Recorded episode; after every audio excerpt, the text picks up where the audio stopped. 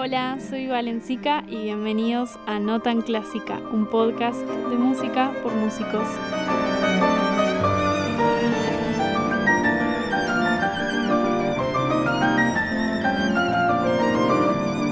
Esta es la segunda parte de la conversación que tuvimos con Aine Veloso sobre la perspectiva de género en la música clásica.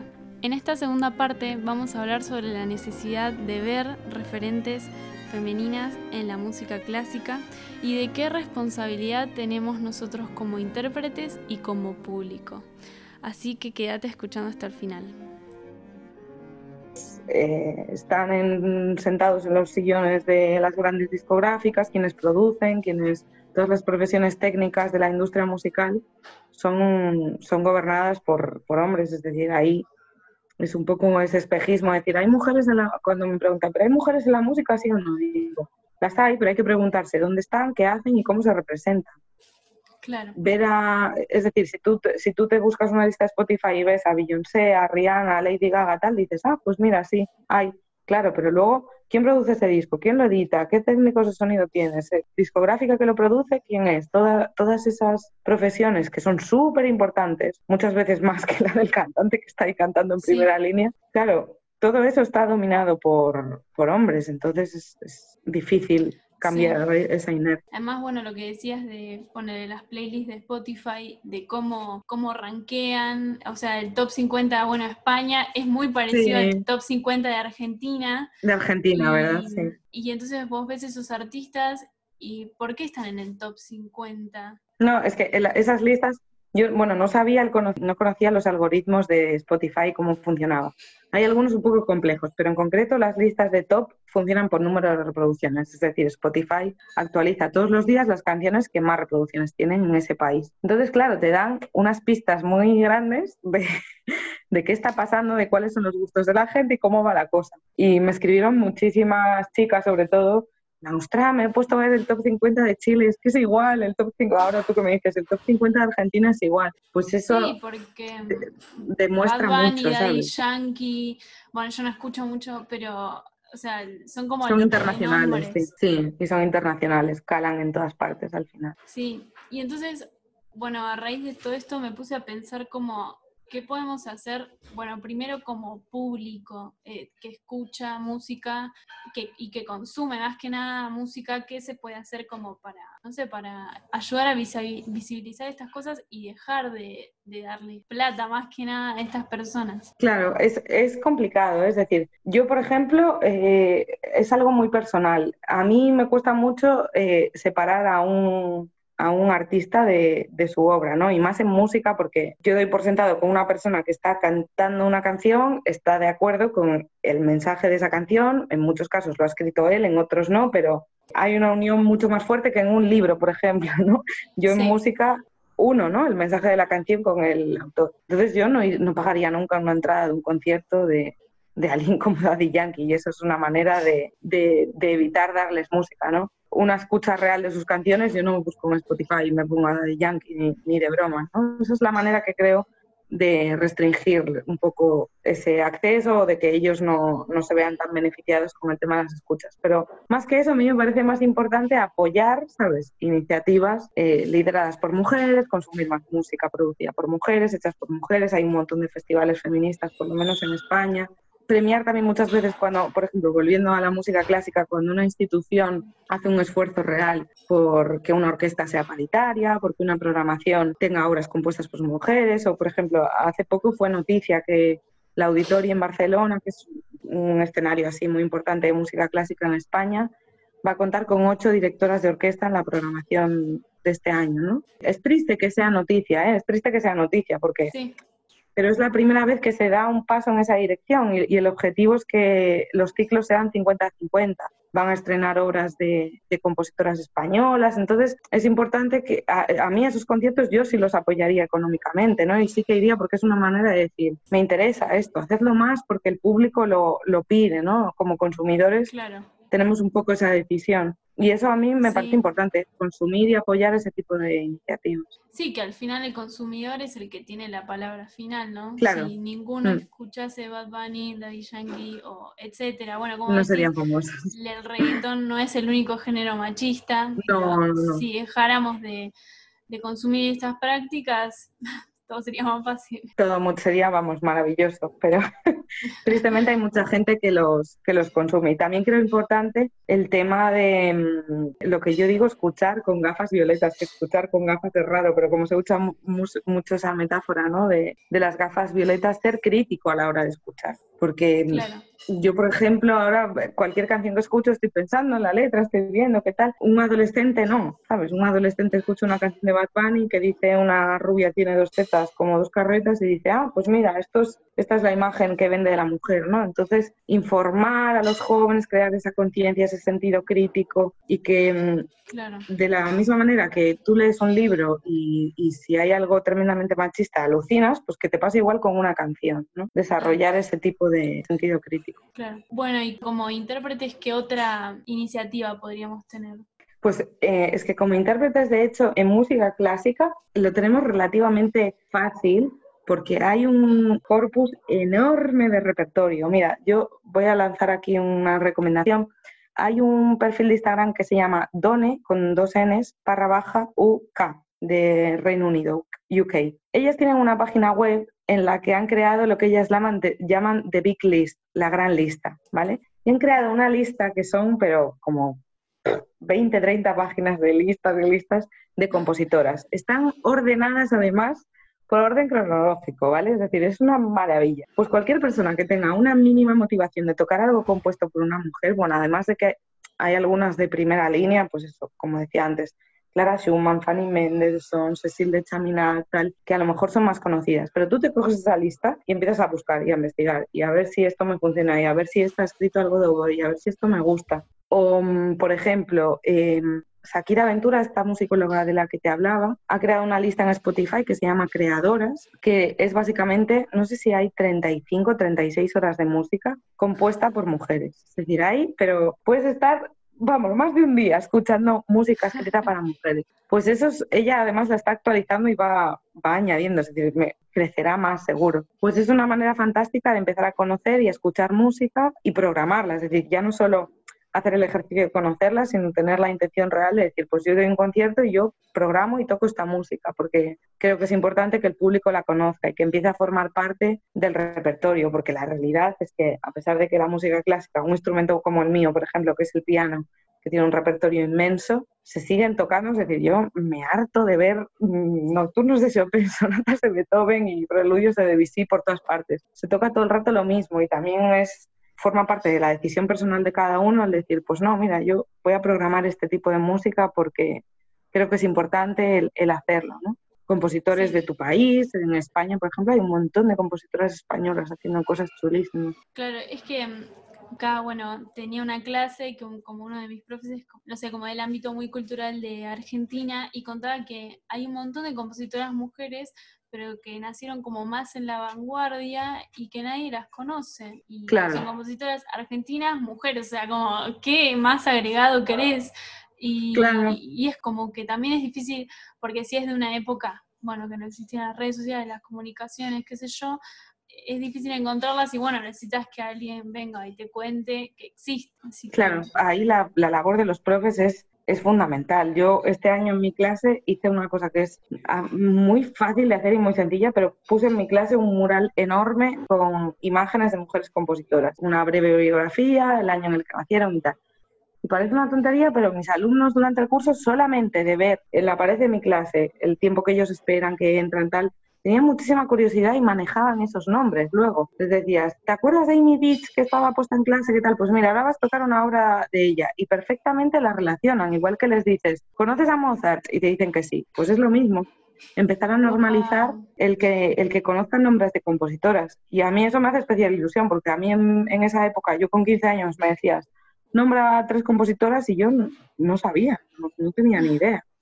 Nadie me había enseñado que ni siquiera que eso existía, es decir, no, no era consciente de que había mujeres que habían escrito música al igual que lo habían hecho los hombres, ¿no? Y ellas con muchísimo más mérito porque se enfrentaron a un montón de dificultades muchísimo más grandes que cuando hablamos de que existen compositores de música clásica, pues eso, en siglos como 17, 18, 19, es casi un acto heroico, ¿no? Que, que estemos escuchando su música sí, Sí, sí, sí, tal cual.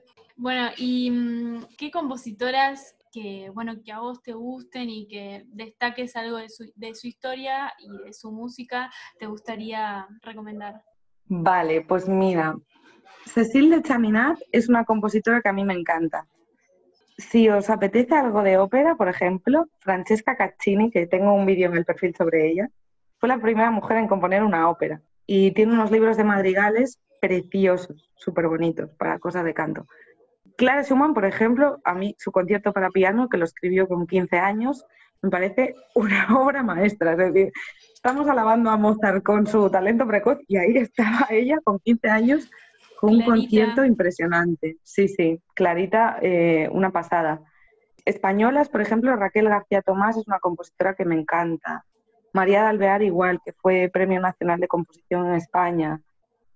Es que hay hay un montón, un montón. Algo más barroco, Hildegarda von Bingen, que además era artista, ella pintaba también. Es increíble, muchísimas. Yo, vamos, mm, os animo a la lista de Spotify que he nombrado. Yo he descubierto un montón, porque yo misma estoy cada día que pasa voy, voy descubriendo más, más y más. Así que esas, por ejemplo. Sí, va, me parece re importante porque a mí me generó como un cambio. Yo, bueno, lo que te decía al principio, no pensaba que pasaba y esto que decís de nunca toqué una obra de una mujer. Eso es increíble, porque no hay un interés real de programarlas en los conservatorios, esa es la realidad, y porque su música, es decir, se ha, se ha asociado mucho el hecho de que algo no se conoce, no es lo suficientemente bueno, porque si fuera lo suficientemente bueno sería conocido. Y es que eso es un criterio nefasto, porque por ponerte un ejemplo, a Rosalía, que hoy en día es una cantante internacionalmente conocida y tal, a Rosalía hace cinco años no la conocía nadie. ¿Y eso qué significa? ¿Que, que, no era buena? Pues lo mismo con la música de las compositoras, es decir, utilizar ese criterio de decir, no, es que si hubieran sido suficientemente buenas se hubieran conocido. No, es decir, hay música de Beethoven que se toca muchísimo menos y no por ello es menos menos conocida que su, menos buena que sus sonatas, por ejemplo. Es, es, muy subjetivo y los gustos del público han ido cambiando un montón a lo largo de los siglos. Y entonces es, un poco absurdo dejarse guiar por ese tipo de criterio para determinar si algo es bueno o no. Sí, eso es verdad. Sí, como que uno tiene la respuesta automática más allá de las mujeres, como que a mí me pasa tipo empezar a conocer por la universidad compositores nuevos y decir, ah, bueno, pero no es tan grande como, y ahí te quedas como, no, mentira, es porque, bueno, unos pasaron a la historia por distintos factores, no sé, del, del momento, y bueno, y con las mujeres es clarísimo. Sí, sí, con las mujeres es clarísimo. Amy Beach, por ejemplo, que es una compositora estadounidense que también me encanta, es otra recomendación. Amy Beach tiene unas piezas para niños preciosas. Ella compuso Children's Album, vamos, lo mismo que, que hacían muchos compositores como Schumann, etcétera. Yo estoy harta de las audiciones de mis alumnos escuchar el álbum de la juventud de Schumann hasta en la sopa, porque se programa un montón y todos lo toman y me parece maravilloso, pero de repente yo digo, ostras, pues venga, voy a empezar a programar Amy Beach, ¿por qué no? Es una compositora romántica, los contenidos son los mismos y me parece muchísimo más interesante que conozcan a una figura que ha estado completamente olvidada, porque a Robert Schumann tendrán tiempo y tiempo para conocerlo seguro si quieren tocar. Es un compositor de, que, que, es, que es imposible encontrarte con él. Pero a Amy Beach, si no se la enseño yo, a lo mejor crecen pensando que no existe, claro. Eso es, Además, me gusta esto que que decís de que, que, conozcamos mujeres no significa que dejemos de conocer a los grandes iconos de la música que no para nada. hombres. para eh, nada hay espacio para todos. Y además eh, eh, también existe ese error. Yo recuerdo en, en, mis clases de historia de la música a mí me hablaron de Clara Schumann como mm, la mujer de Robert Schumann y como ella revisó muchas de sus obras y bueno y, y había obras de Robert Schumann inspiradas en temas de Clara. Y de Fanny Mendelssohn igual en plan no, pues Mendelssohn tuvo una hermana que también componía. Punto, ya está, es como vamos a dejar de contar la historia de las mujeres bajo la perspectiva siempre de un hombre o a la sombra de un hombre o esa perspectiva de género que es necesario incluirla en el discurso. pero hay espacio, es decir, en, asignaturas como historia de la música, como análisis, todo a lo largo de tu carrera musical ves muchísimos estilos, muchísimos compositores y lo que tienen en común es eso, la falta de mujeres. Claro, además es lo que vos decís, cómo es que ni una sola mujer no sea considerada buena. A ver, o sea, el problema claramente no es de las mujeres que componían, sino de quienes decidían publicarlo, editarlo. Exacto. Y... además no tenemos que olvidar tampoco que, eh, por ejemplo, con las compositoras románticas pasaba mucho que en una época en la que tocar el piano era un, un extra o un componente importante para que una mujer se casase, es decir, igual que supiese leer, que supiese escribir, era como muy importante el, el hecho de que tocase un instrumento, que casi siempre era el piano. Entonces hubo muchísimas mujeres que accedieron a la música, no con un interés profesional, tristemente, sino con un interés de ser más atractivas, entre comillas, para, para casarse. Y eso es algo que, que no tenemos que olvidar, es decir, que muchas de ellas, si hubieran vivido en unas circunstancias completamente distintas, ese acercamiento de empezar a tocar el piano se hubiesen motivado y hubiesen tenido una carrera profesional, ¿qué tendríamos hoy? A ver, si, ya llegan a nuestras obras como las de Clara Schumann, imagínate si Clara Schumann no hubiese vivido en ese contexto, es que seguramente estaríamos tocando sus obras al igual que las de su marido, ¿sabes? a eso no hay que perderlo de vista. Sí, bueno, me, me re, re, re llama esto la atención de como que me encanta poder por lo menos tener la oportunidad de pensarlo y de, cambiarlo. Sí, sí, está claro. y creo que también es una responsabilidad un poco colectiva, ¿no? El, querer verlo. Con el vídeo de la Filarmónica de Viena, por ejemplo, fue muy evidente. yo estaba mostrando una realidad y, eran datos y eran números y era una cosa un poco objetiva, pero luego todo lo que vino después de lo que te comentaba de los testimonios y tal, yo los compartía de manera anónima porque era también una manera de constatar, de decir, no, mira, es que esto sucede, es decir, es que yo no me estoy inventando esta realidad. El, mundo, el mundo de la música clásica hay machismo. Y, y, el reconocerlo no significa que a mí me guste menos o que lo quiera criticar o que quiera derrumbar este sistema. Simplemente es necesario denunciarlo para que esto no suceda. A mí me llamó muchísimo la atención, por ejemplo, los sexualizados que están los instrumentos, que es un tema enorme que da para, un episodio entero a lo mejor, pero me llamó muchísimo la atención porque yo soy pianista y mi instrumento es bastante paritario, es decir, para hombres y mujeres es bastante igual, ¿no? Pero me escribió mucho un chico, por ejemplo, que me decía, yo soy flautista, por ejemplo, y a mí se ha cuestionado muchísimas veces mi sexualidad por tocar un instrumento como la flauta, porque un chico que toca la flauta es un debilucho, es gay o es o una chica, por ejemplo, yo toco con trabajo y, yo he tenido siempre, vamos, el estigma de estar siempre en una sala de hombres, en, en una cuerda que es súper masculina y qué haces tú con un instrumento tan grande, ¿no? Y, me llamó muchísimo la atención, me digo, es que esto es algo que tiene que cambiar, porque si una niña no ve a una mujer tocando el contrabajo, nunca va a pensar que ella puede elegir ese instrumento, ¿no? Esa importancia de los referentes. Y vi que el otro día entrevistaste a una percusionista y, digo, ostras, es, es, también el ejemplo, ¿no? De la percusión, otro instrumento dominado por hombres, ¿no? Y cómo ser mujer y percusionista. Pues mira, las hay y ahí seguirán y crecerán. Sí, a mí me llamó la atención porque es eso, bueno, yo soy violinista y, ah, qué sé yo, de la mayoría claro, de los instrumento tampoco, sí. Pero pasa mucho ponerle, la, vos ves una orquesta, la sección de bronces, es muy difícil ver una trombonista, una cornista. Vos decís, wow, qué raro, ¿por qué no? No, hay ese círculo vicioso de no hay, por lo tanto, no, no sientan un referente, por lo tanto, alguien que empieza a estudiar un instrumento no cree que pueda acceder a ello, ¿no? Sí, es que nadie quiere ser algo que no ve.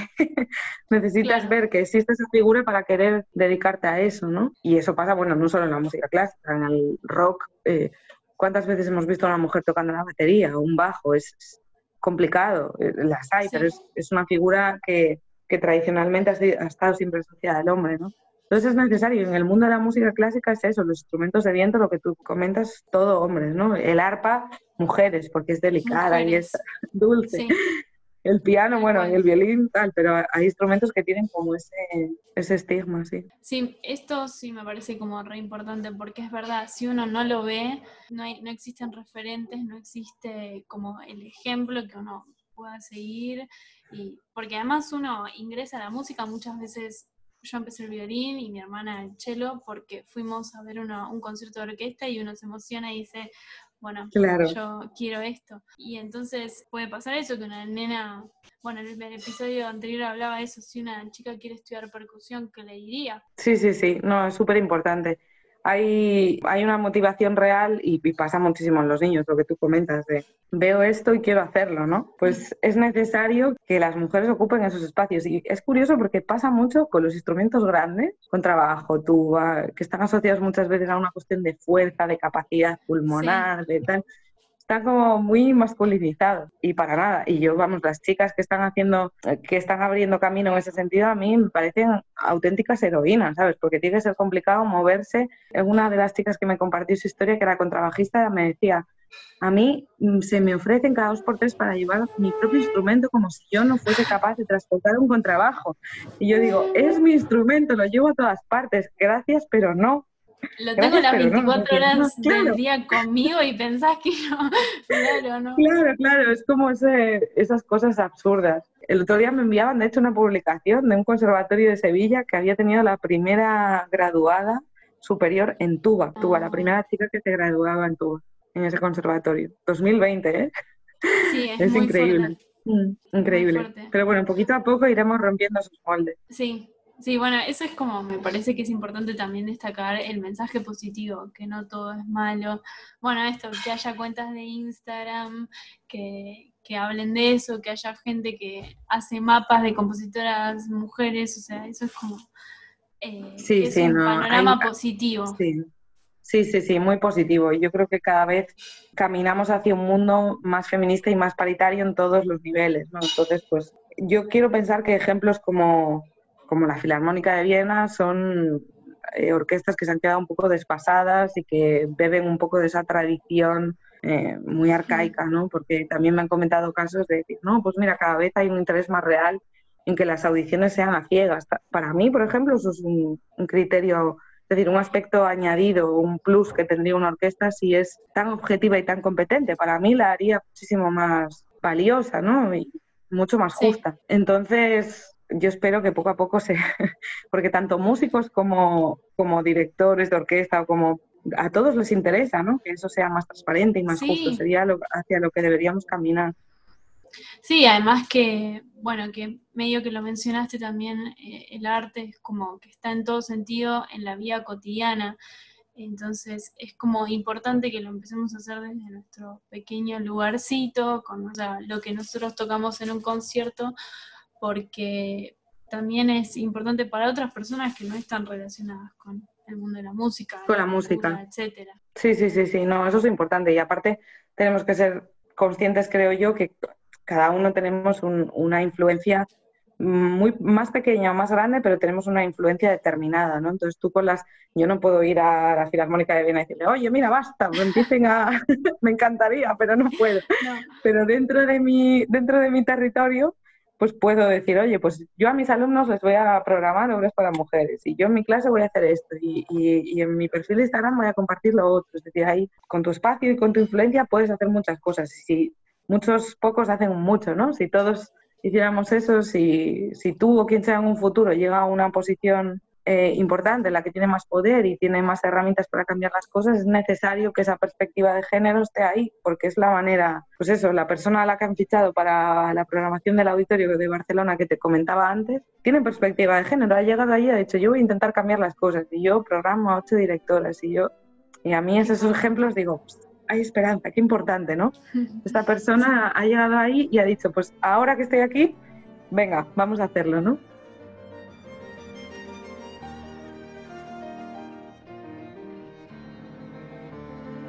Esta fue la segunda parte de la conversación que tuvimos con Aine. Si te interesaron las recomendaciones que nos dejó Aine, podés encontrarlas en el link en la descripción del episodio. Además, si te gustó el episodio, no te olvides de seguirnos en nuestras plataformas de podcast y suscribirte a nuestro canal de YouTube. Y seguirnos en Instagram arroba notanclásica.podcast. Gracias por quedarte escuchando hasta el final.